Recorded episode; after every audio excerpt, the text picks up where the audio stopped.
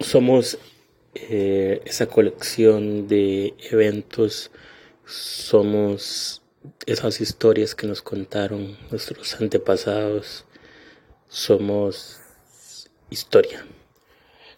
Este capítulo o episodio solo trato de, de ser disciplinado y continuar con esta con estos con esta serie, con esta secuencia de grabaciones.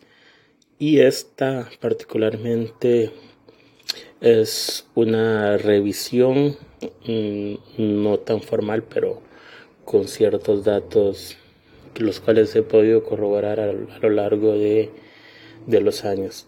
No preciso fechas, aunque toda esta historia puede estar sucediendo entre 1900 15, 1935. Eh, bueno, mi apellido, mi primer apellido es Parra.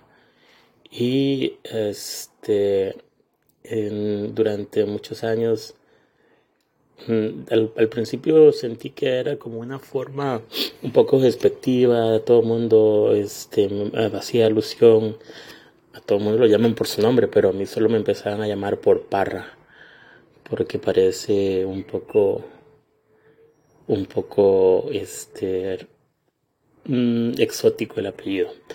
Pero bueno, eh, el, por cuestiones de la vida y demás, crecí en en la fresca de Jicaral o fresca de Lepanto. Pero al final pues llegué a San Blas. San Blas es el origen de los Parra o de al menos esta camada.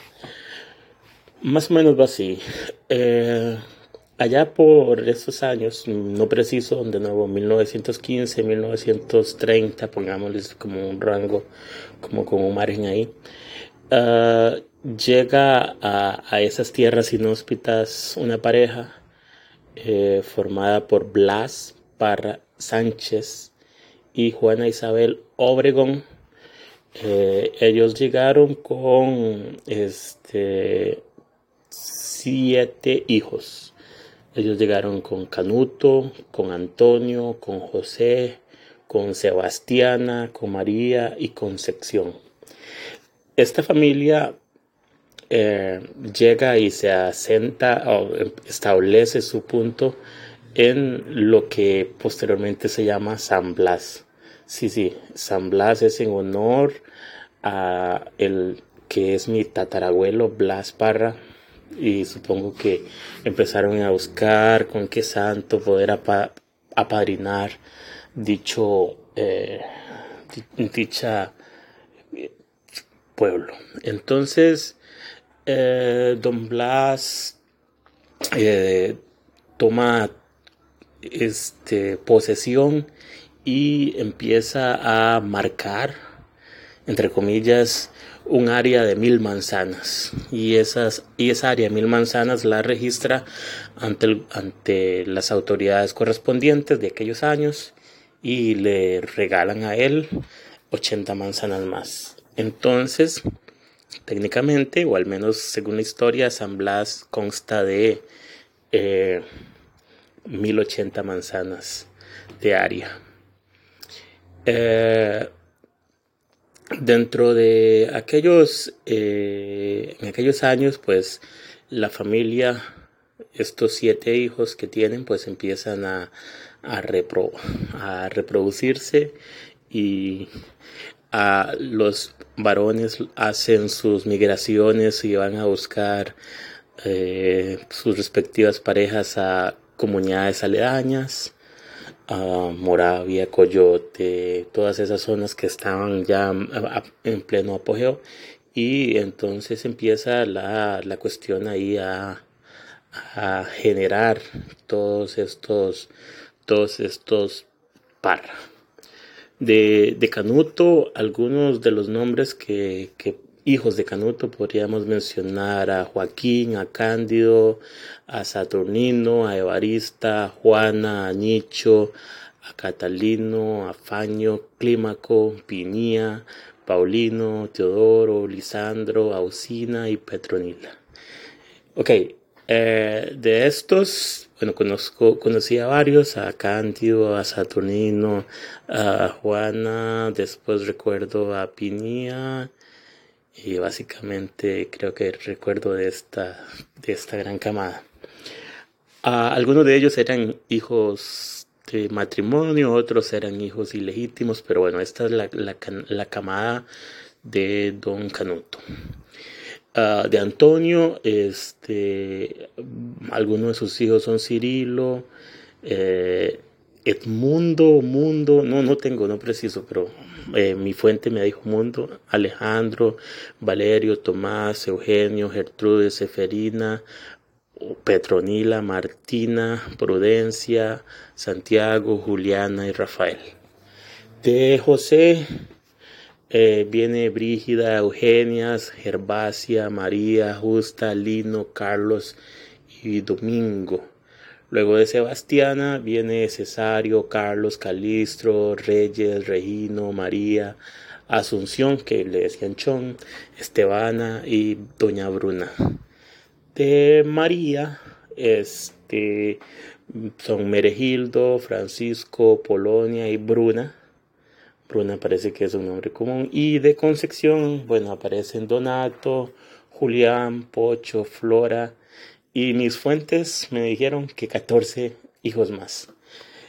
Es ahí donde empieza la gran, la, la, gran familia Parra. Porque de estos siete hijos, eh, de fuente de, de, fuente primaria Blas y doña Juana Isabel Obregón eh, salen más de 70 nietos de estos, de estos fundadores de, de este pueblo. Y de estos 70, pues empiezan las ramificaciones y solo por mencionar, de, de parte de mi bisabuela, que en este caso corresponde a, a doña María Parra Obregón, eh, tiene cuatro hijos y esos cuatro hijos al menos este hay uno, dos, tres, once. De esos cuatro hijos, mi abuelo, por ejemplo, tuvo once eh, hijos. Y entonces las ramificaciones y la expansión de todos estos parras va hacia todo el país. Y, actualmente uno va por la vida y se encuentra parra que son de esa misma raíz, digamos, digámoslo así, que viven en Esparza, otros que viven en la zona sur, otros que viven en Golfito, en, varios, varios, puntos. En general, pues, este, algunas particularidades es que en San Blas el padrón electoral tiene más de 50 eh, personas que su primer apellido es Parra. Hay un par de variaciones ahí. Hay unos que son de apellido Parras con ese al final. Eh, no, no, no, no, se sabe si es algún error o algo, probablemente sea un error a la hora de, los registros.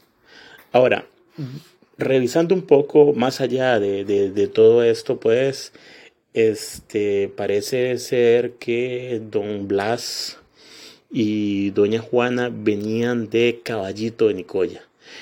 Ese, ese es el punto o la referencia más eh, certera que hay con respecto a, los antepasados parra de la zona.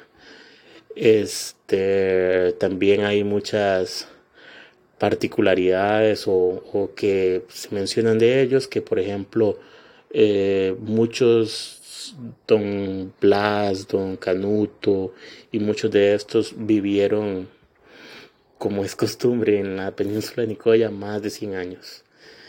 Eh, y este en, en San Blas, en el cementerio de San Blas, se encuentran eh, las tumbas de, de, estos de Don Canuto y creo que también quedó de Don Blas. Y a partir de ahí, este,